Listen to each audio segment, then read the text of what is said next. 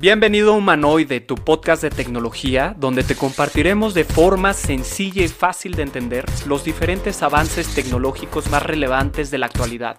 Te saluda Sebastián Gómez Gil, yo soy un entusiasta del uso de la tecnología para el desarrollo del potencial humano.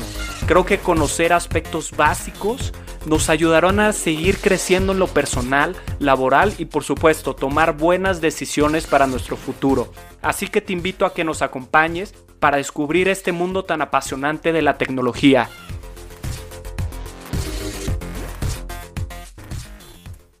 Estimados humanoides, semana nueva, episodio nuevo y un invitado nuevo. El día de hoy me acompaña Fernando Moreno, quien lleva 12 años en Maersk. Actualmente se desarrolla como gerente de automatización y proyectos para México y Centroamérica. A la par, también está como mentor en Collective Academy dentro de Agile Operation y es fundador de Fairconomics, que es un proyecto personal en el cual Fer busca democratizar la cultura digital e ir formando citizen developers. Sin más preámbulos, démosle una cálida bienvenida a Fernando Moreno. Fer, bienvenido humanoide, estás en tu casa. Gracias, Evas. Un gustazo estar por aquí con, contigo y tu audiencia. Y pues un placer de que me hayas invitado para platicar de programación, de automatización y de los citizen developers. Correcto, Fer. Pues mira, cuando estaba viendo, buscando invitados para este tema tan interesante y tan relevante, la verdad es que de las primeras personas que se me vinieron a la mente fuiste tú. Yo llevo de conocer a Fer, pues lo que llevo en mi empresa, ya un par de añitos, no tantos como él, ya vieron que lleva pues una trayectoria bastante larga ya en, en la organización pero les puedo compartir que es una de las personas más innovadoras, más creativas, este, pues dentro de la misma compañía y pues bueno, honrados de poderte tener aquí, Fer. Oye, antes de ir a las preguntas, quisiera ver si nos puedes platicar un poquito de tus antecedentes, cómo es que llegas a la programación, eh, qué estudiaste, ¿no? ¿Cómo es que empiezas tú a empaparte de pues este mundo tan novedoso y tan actual, ¿no? Claro que sí, Sebastián. Este, pues mira, yo casualmente me preguntan constantemente que dónde estudié la parte de programación y se sorprenden cuando les digo que yo no soy ingeniero, que no llevé la formación de developer per se. Yo de hecho estudié economía, y ya, ya hace un ratito que egresé en el, en el 2008 eh, y ya posteriormente adelante hice un, un MBA.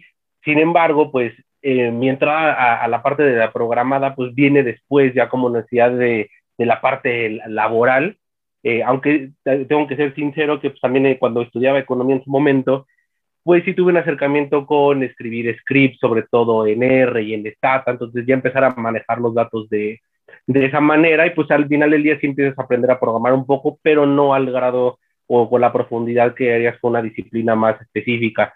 Eh, y empecé a trabajar con, con, programación, como te mencionaba, por necesidad del trabajo, porque como ya bien sabrás tú, a veces nos abruma un poquito la carga laboral y empezar a buscar optimizar cosas, cómo, cómo podemos hacer más con los mismos recursos, o hasta con menos esa productividad.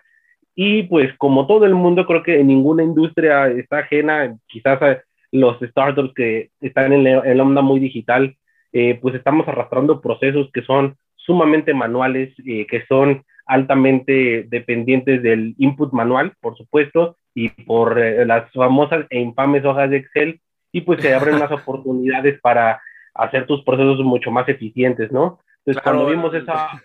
Famosísimo Excel, ¿no? Es que ahorita que lo dijiste me, me, recordaste y pues muchos seguimos trabajando de esa manera, ¿no? Poco a poco, como dices, viene ya este tema de cambiar la manera, cambiar el chip. Se dice que coloquialmente el mundo de los negocios corre en Excel y están en lo correcto.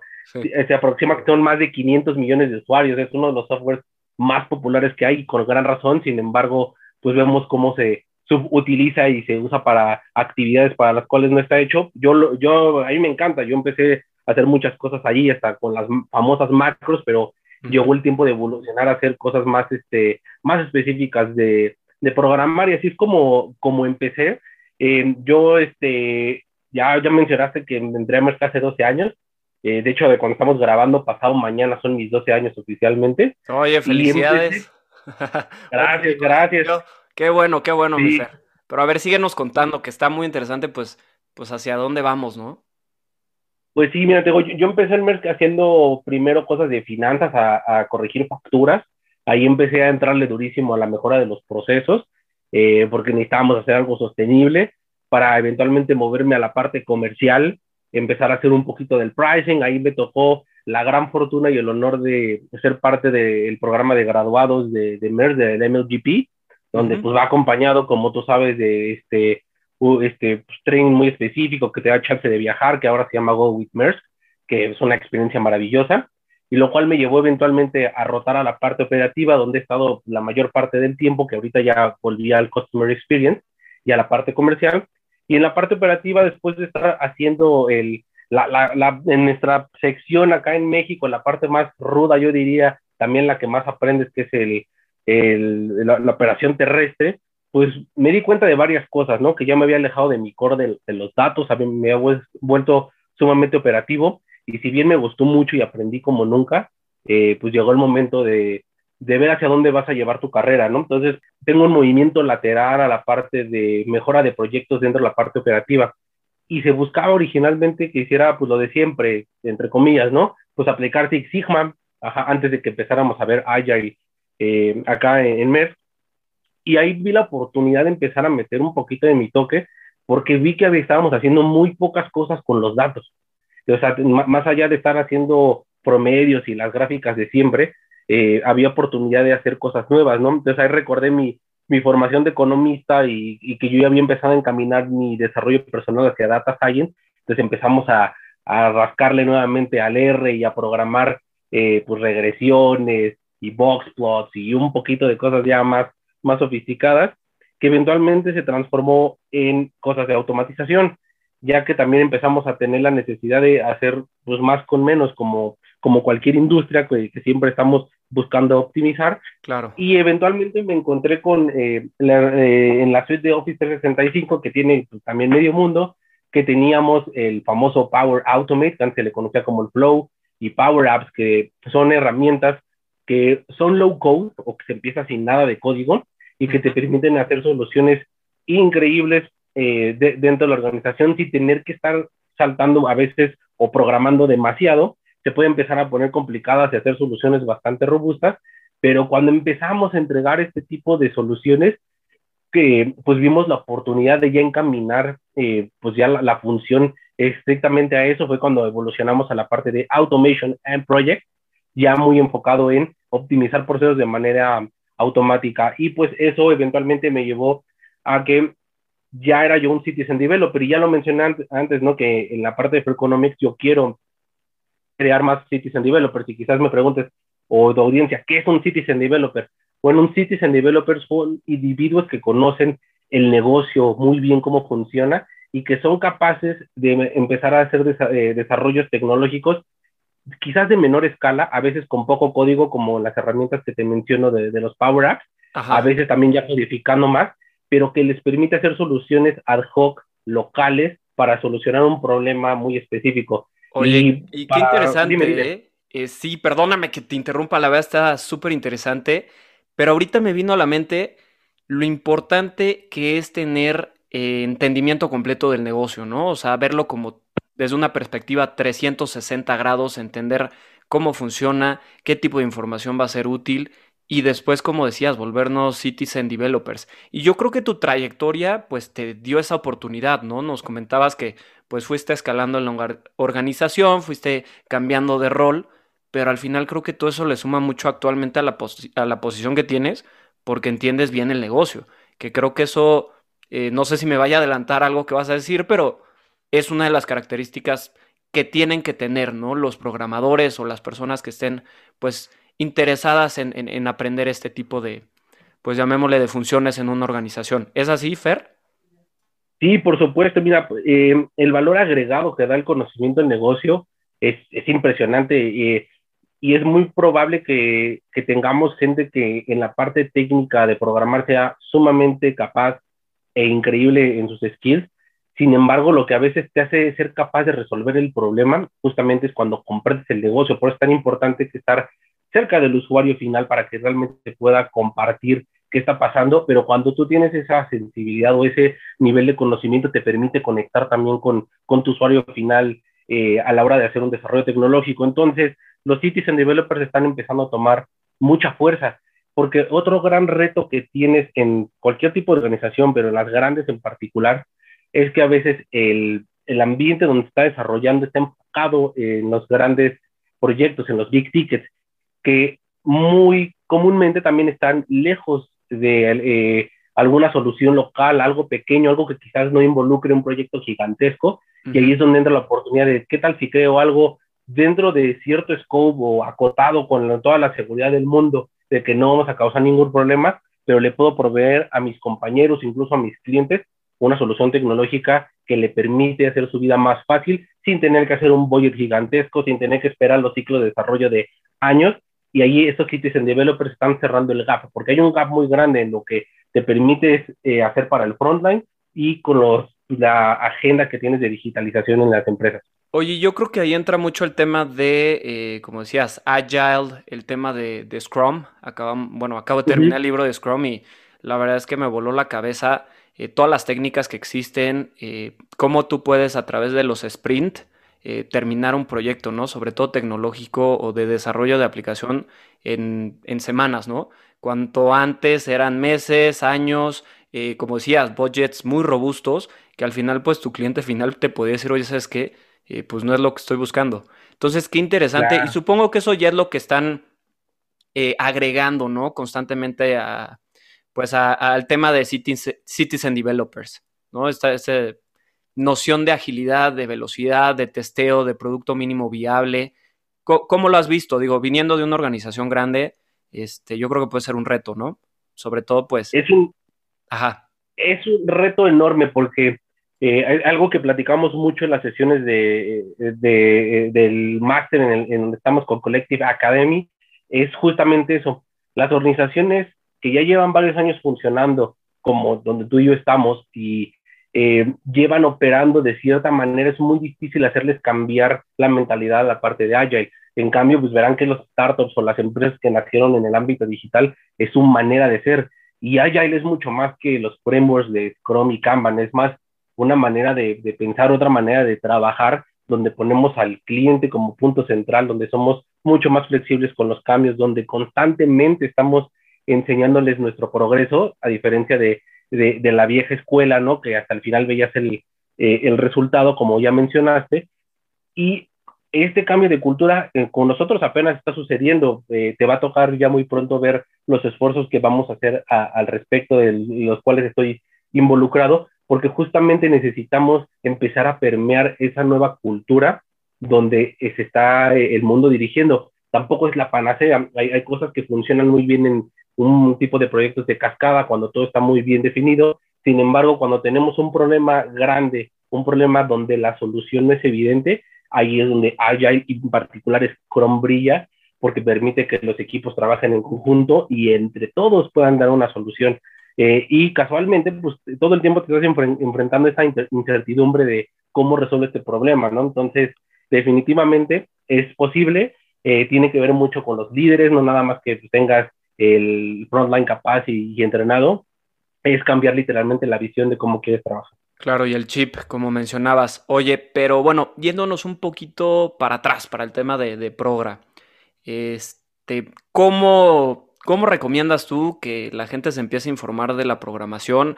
¿Tú crees que sea necesario que todas las personas sepamos de código, eh, entendamos el código?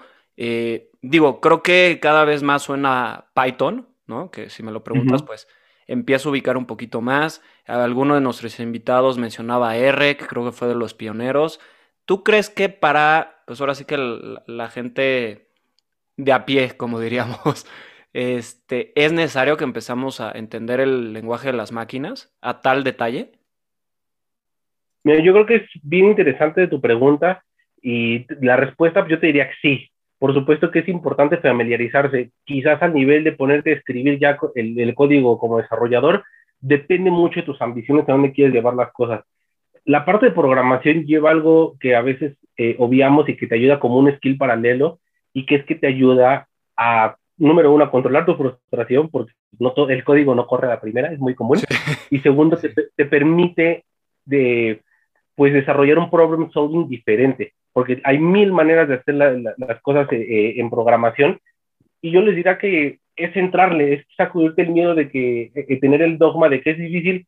Por supuesto, no es algo que sea sencillo, es literalmente como aprender otro idioma, tiene su gramática, tiene su sintaxis, tiene su forma de estar operando, de cómo estar trabajando.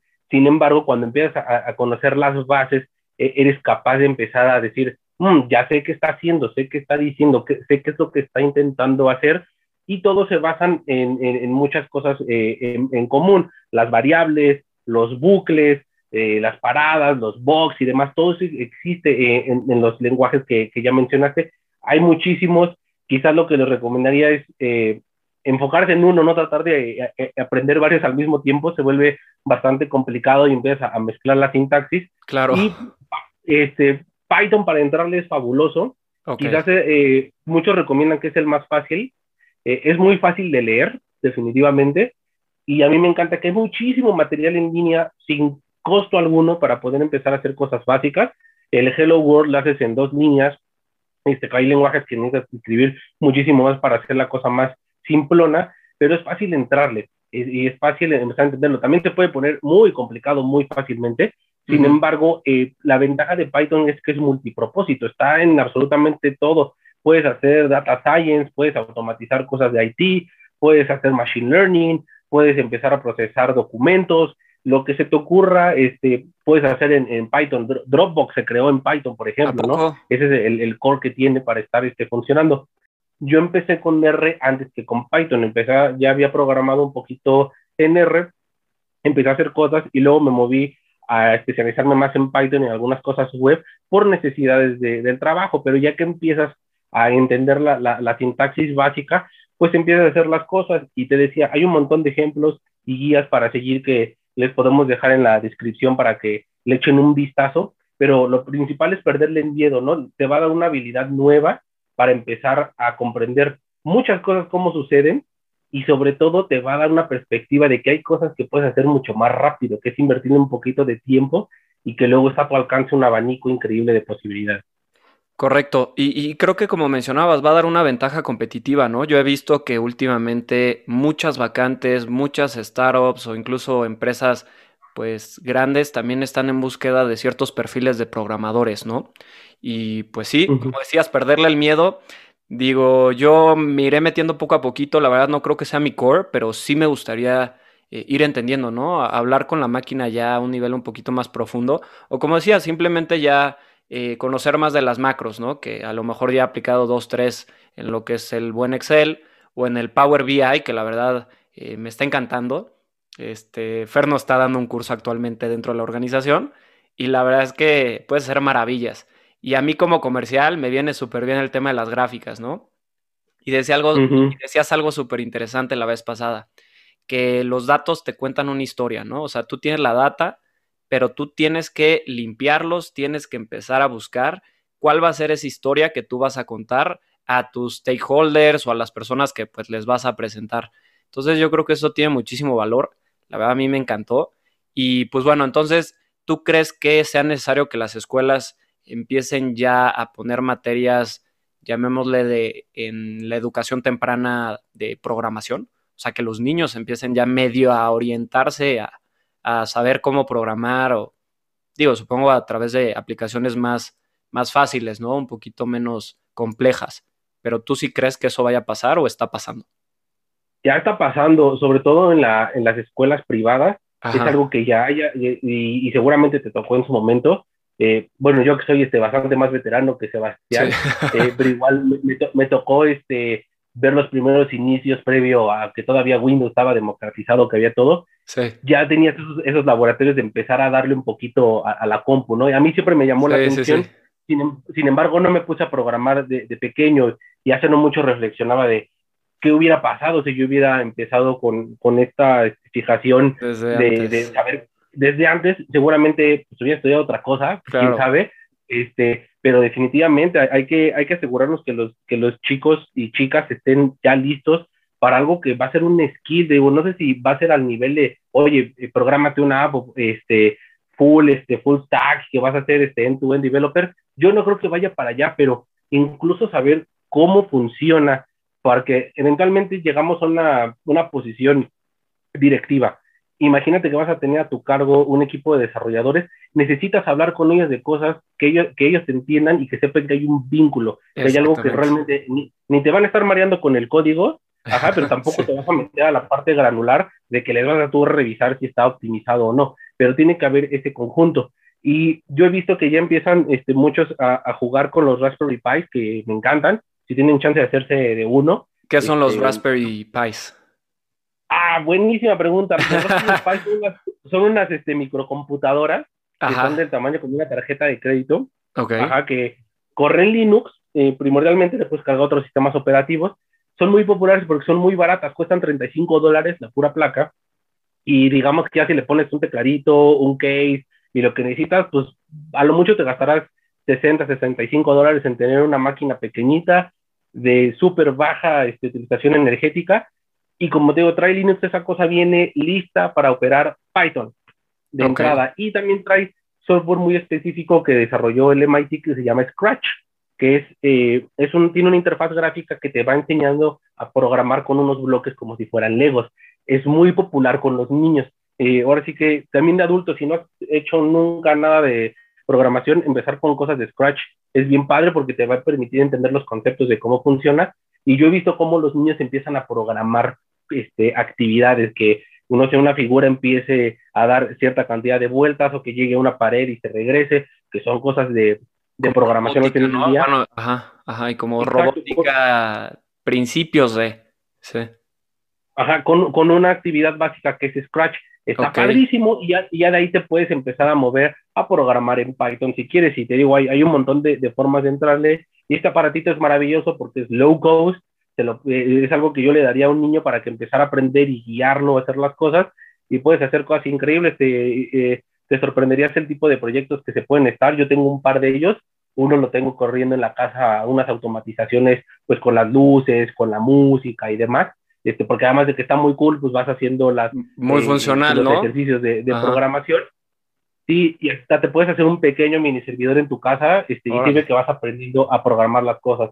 Entonces, también si tienen chance, es algo que yo les recomiendo para entrarle. Y como digo, es tan barato y es eh, un ambiente muy controlado y también un montón de documentación online, pues le puedes empezar a jugar y también te puedes, empezar a hacer cosas de data science ahí, puedes ahí hacer una serie de mini servicios, pero te digo, el chiste es eh, empezar a buscarle, ¿no? O hasta tu compu que estás usando todos los días, es empezar a hacerle. Hace unos días estaba viendo eh, un ejemplo eh, de que un, chico le llegó un SMS, ¿no? Con un, intento de, de fraude, de scam, para que metiera su login de una página este, particular, pero le llegó a la persona incorrecta, porque literalmente, pues en 10 minutos hizo un script en Python que iba a la página y le bombardeaba de información falsa para saturarle la base de datos y quitarle las ganas al, al maldoso, ¿no? Claro, claro, lo, usó para el bien. exacto. ese tipo de motivaciones para, para hacer una cosa automática y lo dejó corriendo una hora y le saturó la base de datos, ¿no? O sea, que es este, un, uso particular, si quieres, hasta travieso, pero es el tipo de cosas que puedes hacer. Tiene, ahora sí que puedes resolver cualquier problema de tu vida que, que tengas por ahí digital. Esto sería todo por hoy, humanoides. No se olviden de seguirnos en las redes sociales, pónganle follow en su plataforma preferida de podcast y los espero en el siguiente episodio para continuar con esta gran entrevista. Hasta la próxima.